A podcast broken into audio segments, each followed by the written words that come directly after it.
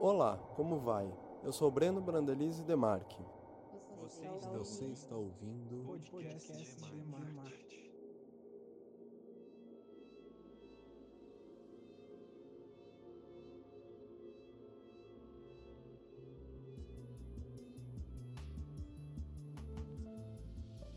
Eu sou relatador daquele que não tem abrigo, não tem casa, não tem teto, nem parceiro, nem amigo. Dormindo na calçada coberto de papelão que muitos dias não consegue nem um pedaço de pão. Guardando no pensamento os melhores momentos e vive na miséria e dorme ao relento. A saudade vai e vem, faz chorar todo dia. Lembrando dos tempos que O tema deste episódio é sobre uma pessoa que poderia ser invisível. Trata-se de um andarilho e morador de rua que veio de Pernambuco para São Paulo. Seu nome é André, mas prefere ser chamado de Luxúria. Ele tem cerca de 40 anos, é pardo, magro, com cabelo preto encaracolado e não é muito alto. Dentre muitos encontros, foram poucas as vezes que o vissem um sorriso no rosto. Na primeira vez que nos vimos, ele me pediu um trocado para beber e cantarolou alguma música sertaneja, um modão clássico ou uma típica sofrência. Sua sinceridade e personalidade alegre me chamou a atenção. Tateei meu bolso, peguei umas moedas e lhe entreguei. Nesse momento ele perguntou meu nome e me contou o seguinte: As pessoas por aqui não ligam muito pra gente não, mas mesmo assim a gente vive. A gente compra umas bebidas, compra um cigarro, a gente não precisa de muito não, sabe? Prefiro ser sincero e digo que quero dinheiro para beber, porque eu também quero ser feliz. Essa frase me chamou a atenção, porque apesar da vida precária que permeia o cotidiano dele, Luxúria se apresentava como alguém que lidava com humor às adversidades. E não era por menos. Várias vezes que eu avistava, ele sempre estava cantarolando. Quando a gente se encontrava, ele transmitia um sorriso, perguntava como que eu estava e se tinha alguma coisa para ajudá-lo. Com o passar dos encontros, apesar de ter me perguntado várias vezes o meu nome e a minha descendência, ele passou a me chamar de alemão, mesmo não tendo nada daquele país. E eu, que tinha o costume de chamá-lo de André, passei a tratá-lo pelo apelido de Luxúria, conforme ele mesmo gostava de ser chamado, um apelido curioso pelos significados que carrega. Já no final do primeiro ano da universidade, passei a avistar o luxúria nos arredores do bairro onde morava e estudava, mas foi no ano seguinte que notei que ele passou a morar em uma casa próxima à minha, a qual há meses estava com uma faixa de aluga-se e que tinha umas características arquitetônicas que, para mim, representavam uma estética kit que beirava ao brega. A casa, que já tinha servido para vários fins comerciais, estava diretamente ligada à calçada da rua e apresentava duas portas, sendo uma em madeira entalhada, que parecia ser a porta principal da casa, e a outra, à esquerda, em alumínio e no estilo de enrolar, que nem essas de lojas comerciais. No canto direito havia um portãozinho em ferro vazado, que era um acesso secundário. A fachada da casa tinha uma área externa coberta, que era sustentada por seis pilares em estilo grego, formando uma espécie de marquise, a casa era pintada em azul e na frente tinha uma pequena mureta com algumas plantas que dividia as entradas. Ali era como uma espécie de lixeira, pois eram jogadas muitas sacolas de lixo, guardanapos, caixas de papelão, entulhos, folhas e galhos secos. Porém, quando Luxúria chegou para habitar, ele fez uma limpeza dentro das condições que ele podia fazer. Ele conseguiu uma vassoura e pazinha para limpar seu espaço e o fazia com frequência. Por sinal, foram diversas as vezes em que ele reclamava bravo das pessoas que não respeitavam sua casa e que saíam da lanchonete ou da balada que haviam ao lado para jogar papel ou urinar nas paredes do seu abrigo. Não precisei de muitas conversas para perceber que, para o Luxúria, aquele espaço era mais do que um abrigo. Ele considerava sua casa e buscava preservá-la ao máximo. Dizia que conhecia o dono do estabelecimento e que foi encarregado de cuidar da casa. Essa era, por sinal, uma das várias histórias que Luxúria contava para mim sobre sua vida nas várias ocasiões em que pudemos conversar. Sonhei que eu era um dia um trovador Numa outra ocasião, quando estava lendo os textos para uma prova, comecei a ouvir uma voz lá fora que gritava algo que demorei um pouco para entender. Ela dizia: Ô alemão! Ao reconhecer o chamado, saí ao portão para saber o que o Luxúria queria comigo. Ele me chamava em voz alta, pois não sabia exatamente qual das kitnets eu morava. Ao sair, vi que o Luxúria estava no portão ao lado. Nos cumprimentamos e ele falou: Ô alemão, desculpa vir aqui na sua casa, mas é que eu tô uns três dias sem tomar banho, mas eu vou te falar o porquê. Como você sabe, eu cato latinhas para vender e depois vou lá no outro lado da cidade que tem um lugar que deixa eu tomar banho. Só que eu acabei não conseguindo coletar nada nesses dias e tá muito calor, sabe? Daí eu vim aqui te pedir se não tem como eu tomar um banho aí. Fiquei sensibilizado com a situação e falei que não teria problema algum. Abri o portão para que ele entrasse.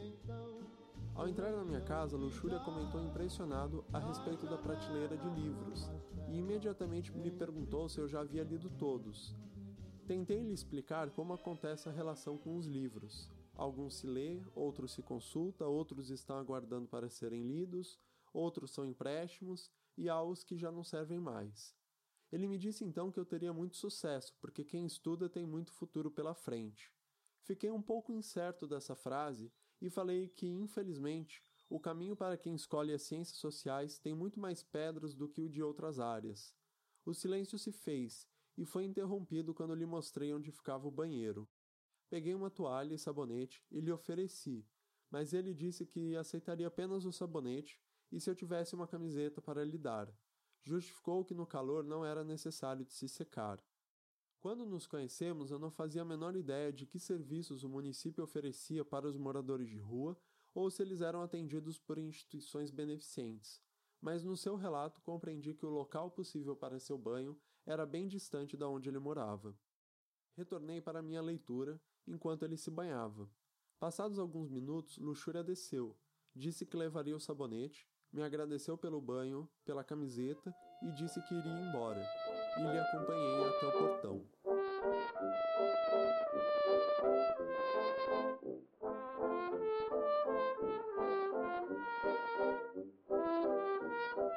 Algumas semanas se passaram, e certo dia estava voltando para casa à noite depois de uma das aulas.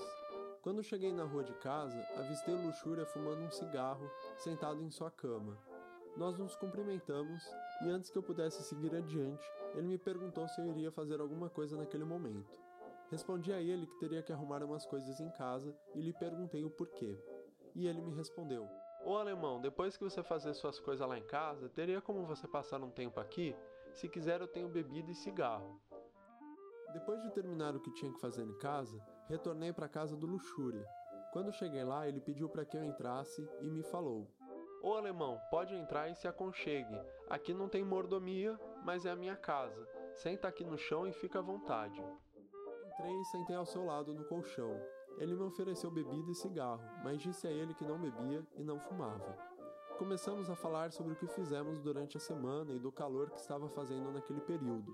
Luxúria relatou que a sua semana tinha sido boa, mesmo não tendo coletado muita coisa. Ficamos um pouco quietos.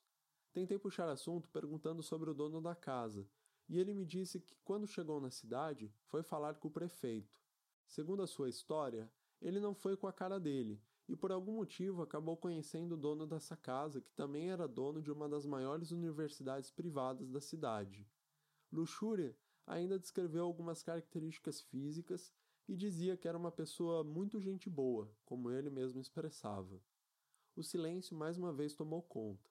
Observei o céu enquanto pairava a fumaça do cigarro que o Luxúria fumava.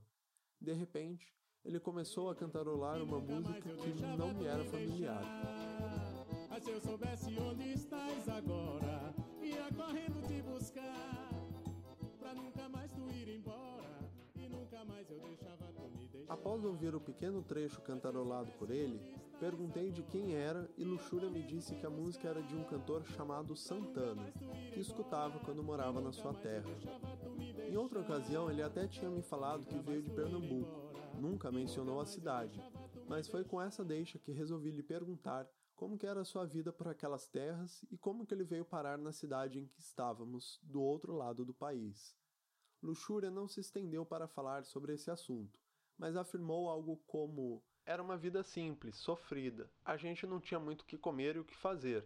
Acabei tendo uns desacertos com os parentes e fui andando até encontrar um lugar para poder viver melhor.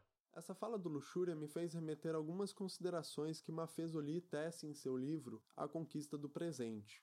Segundo o autor, a cidade, enquanto forma derradeira da espacialização e matriz dos múltiplos encontros, possibilita aflorar uma mitologia do encontro, o desejo de seguir coletivamente o caminho abrupto do destino. A cidade se torna resultado e causa da concretização dos encontros e da socialidade humana seja pela animação das ruas, a vida dos bares, os diversos odores que percorrem a cidade, ou as diversas circulações, todos esses mínimos atos da vida banal constituem uma ambiência que se desmembra em vários territórios e espectros semânticos que precisam ser decifrados. Conversamos mais um pouco até checar o horário no celular e perceber que o tempo voou. Já era muito tarde e pela manhã teria um compromisso e precisava dormir um pouco. Agradeci pela conversa e o acolhimento e nos despedimos. Apesar dos nossos caminhos se entrecruzarem corriqueiramente, acredito que foi nesse momento que passamos a estabelecer uma relação de amizade que favoreceu outros momentos como esse.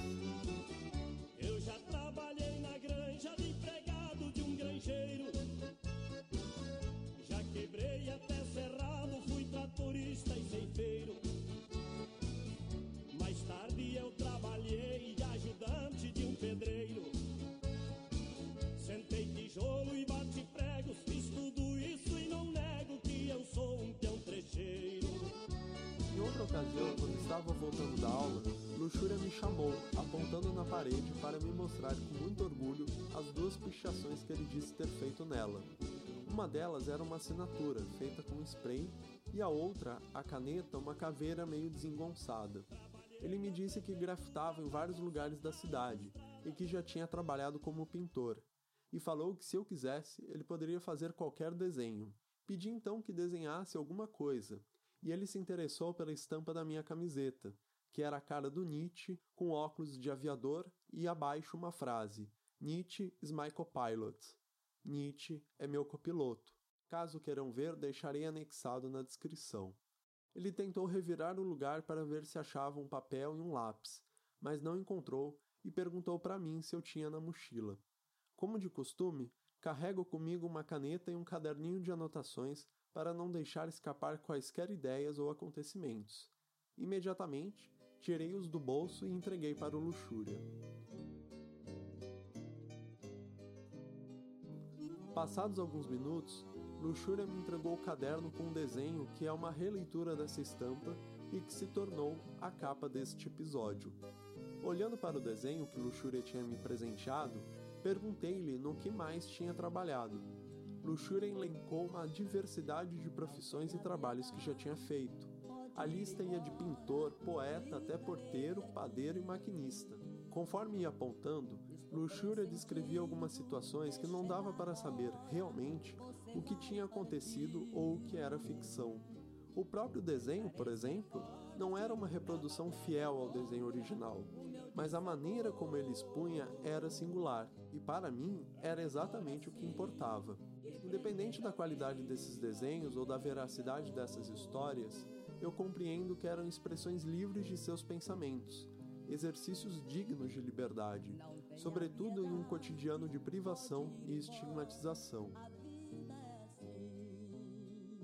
Como apontam Zuleika Pinheiro e Lídia Poças, esse processo excludente reproduz na mentalidade de muitas pessoas o desejo de que as pessoas de rua sigam o modo correto de viver, isto é, que sejam produtivas e que respeitem um padrão de normalização que atenda às políticas neoliberais de não prejudicar o Estado. Marcel Bernstein nos esclarece que já no século XVII os ingleses instituíram políticas públicas voltadas para a fixação dos mais pobres em suas localidades de origem para prevenir os movimentos migratórios dessas pessoas nas grandes cidades. As ruas eram locais de sobrevivência, pois muitos ofícios eram desempenhados em áreas públicas. Quando o sistema servil findou, os velhos senhores não se interessavam mais em preservar as classes despossuídas. Cada um teria de buscar seus sustentos nesse novo mundo do mercado. Porém, como já esperamos, não havia trabalho para todos, tampouco habitação e comida, fazendo com que muitos trabalhassem e vivessem no meio das ruas. É nessa relação intrínseca dos corpos com a cidade que Simone Fragella, remetendo-se a Elizabeth Gross, nos diz que os corpos se orientam, reinscrevem-se e são reinscritos, transformam-se e são transformados em meio ao caráter fluido e constantemente descontínuo dos fluxos urbanos. No caso dos moradores de rua, a autora afirma que essa relação é radicalmente estabelecida, porque seus corpos são o único instrumento de diálogo e resistência às movimentações urbanas que tendem a excluí-los. Quem me vê assim sorridente não sabe o que estou passando. O meu sorriso é mudo, eu devia estar chorando. Apesar de Luxúria ser uma pessoa alegre, muitas vezes ele me parecia ser bastante solitário. Foram apenas dois períodos que eu o vi compartilhando sua casa com outras pessoas. Quando isso ocorria, Luxúria costumava estender seu colchão marrom na frente do portão de aço e deixava outra pessoa dormir na frente da porta de madeira. A primeira vez foi com um homem careca, um pouco mais velho e alto que ele, que usava um boné vermelho e a camiseta daquela universidade privada que o Luxúria dizia conhecer o dono. Ele tinha também como companhia um cão forte pequeno, de pelo preto e que era um tanto quanto faceiro. Infelizmente não lembro o nome e nem de onde era. Após algum tempo, Luxúria conheceu uma moça morena, alta, bem magra e transexual. Ela se apresentou pelo nome de Marjorie e portava um boné rosa, uma camisa branca e uma calça cinza. Um dia, mesmo próximo dela, Luxúria me disse sussurrando: Ô alemão, vou te falar uma coisa dela. Tô desconfiado porque ela usa crack. Ó, oh, eu não gosto de quem é viciado a gente costuma fazer coisa errada quando usa isso, sabe? Apesar disso, me parecia que ambos se davam bem, mesmo com rotinas completamente distintas e se vendo apenas no período da tarde ou da noite. Lembro também que Luxúria e Marjorie saíam para caminhar para coletar latinhas, mas não faziam isso juntos. Certa vez, quando estava indo para um encontro de um grupo de estudos, encontrei a Marjorie na esquina da rua onde morávamos. Ela me disse aflita que não estava conseguindo nenhum trocado, mas tinha consigo um potinho de porcelana e queria que eu o levasse por qualquer moeda que tivesse para dar em troca.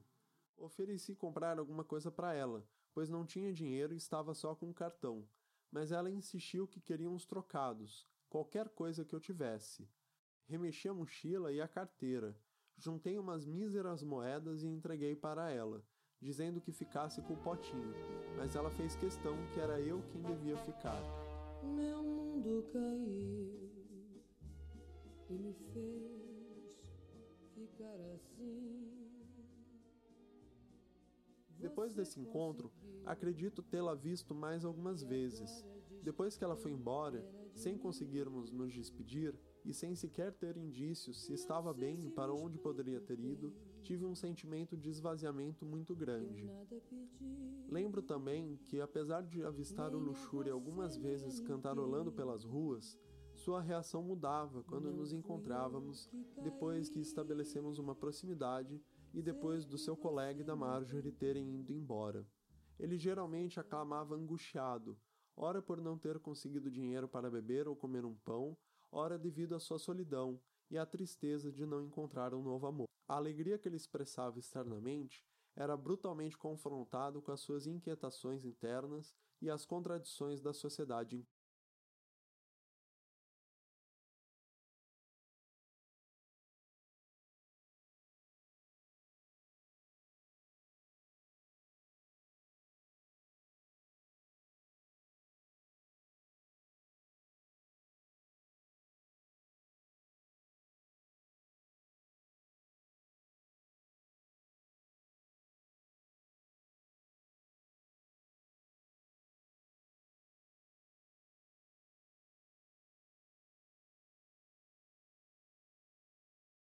Quando cheguei no último ano da graduação, em 2019, me mudei para uma república que ficava no mesmo bairro, mas algumas quadras abaixo do meu vizinho Luxúria, e isso fez com que nossos caminhos e a rotina de horário se alterasse o suficiente para que não mais nos encontrássemos tão frequentemente. Quando cheguei no último ano da graduação,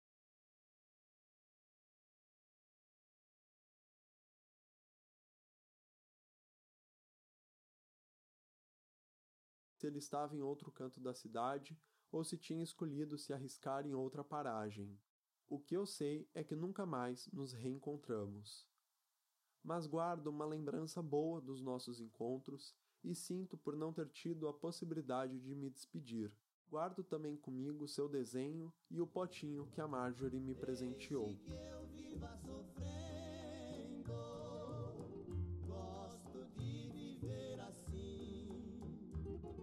Pensando hoje, a partir de algumas leituras, os motivos pelos quais as pessoas se deslocam são inúmeros e carregam consigo uma carga simbólica complexa frente ao contexto histórico, político e econômico que vivem. O propósito aqui não é o de romantizar a situação dessas pessoas e da condição nômade em que se encontram.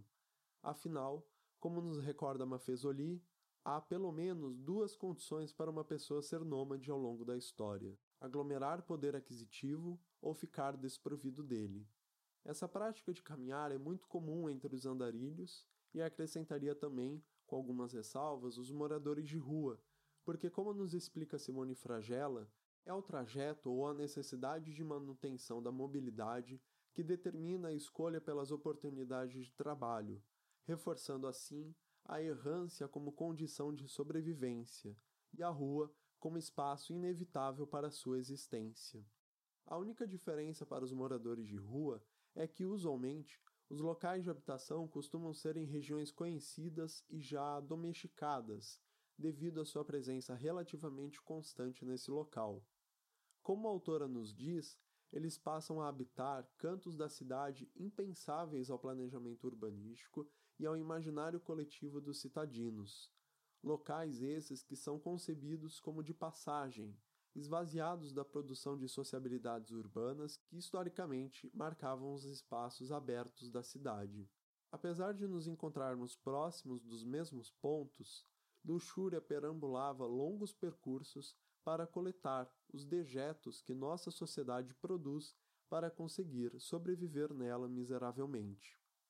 Nessas errâncias, Luxúria, por mais que não tenha tido contato com teorias acadêmicas, narra histórias e inventa uma narrativa de si para sobreviver em um mundo que poucos se importam com ele.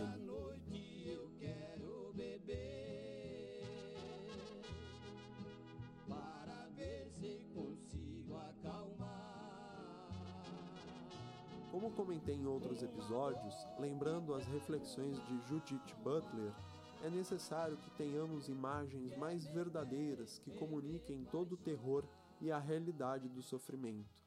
Compreendendo também que a realidade não é expressa pelo que está representado na imagem, mas sim pelo desafio de representar o que a realidade entrega.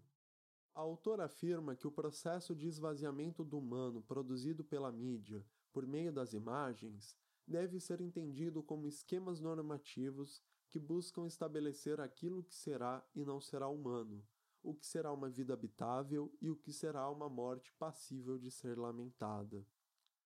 Além desse modo de produzir ideias hierarquizadas, a autora também nos fala que há casos em que esses esquemas normativos funcionam precisamente para não fornecer nenhuma imagem, nome, narrativa ou quaisquer outros elementos que possam testemunhar que ali houve vida ou morte. É um apagamento radical ao ponto de parecer que ali nunca existiu um humano, uma vida. Ela nos conta que durante a Guerra do Vietnã foram as fotos de crianças queimando e morrendo por consequências das explosões das bombas napalm que geraram no público americano um senso de choque, indignação, remorso e pesar. Eram precisamente fotos que não deveríamos ter visto.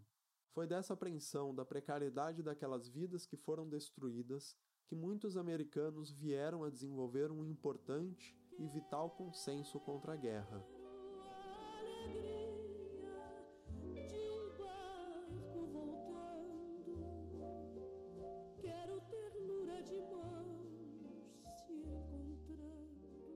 Caso desse permanente estado de exceção que vivemos frequentemente no Brasil e na América Latina, é ainda mais urgente relatar coletivamente as histórias dos excluídos e subalternos e perceber que nesse processo há uma diversidade de alternativas e futuros possíveis. Mas é evidente também que esse desafio não é fácil. É necessário encarar que as histórias não aparecem pelo simples acaso. Precisamos estar atentos ao nosso redor e termos a sensibilidade de transformar situações cotidianas em uma narrativa sobre uma história do presente, ou pelo menos desse presente que a história busca relatar.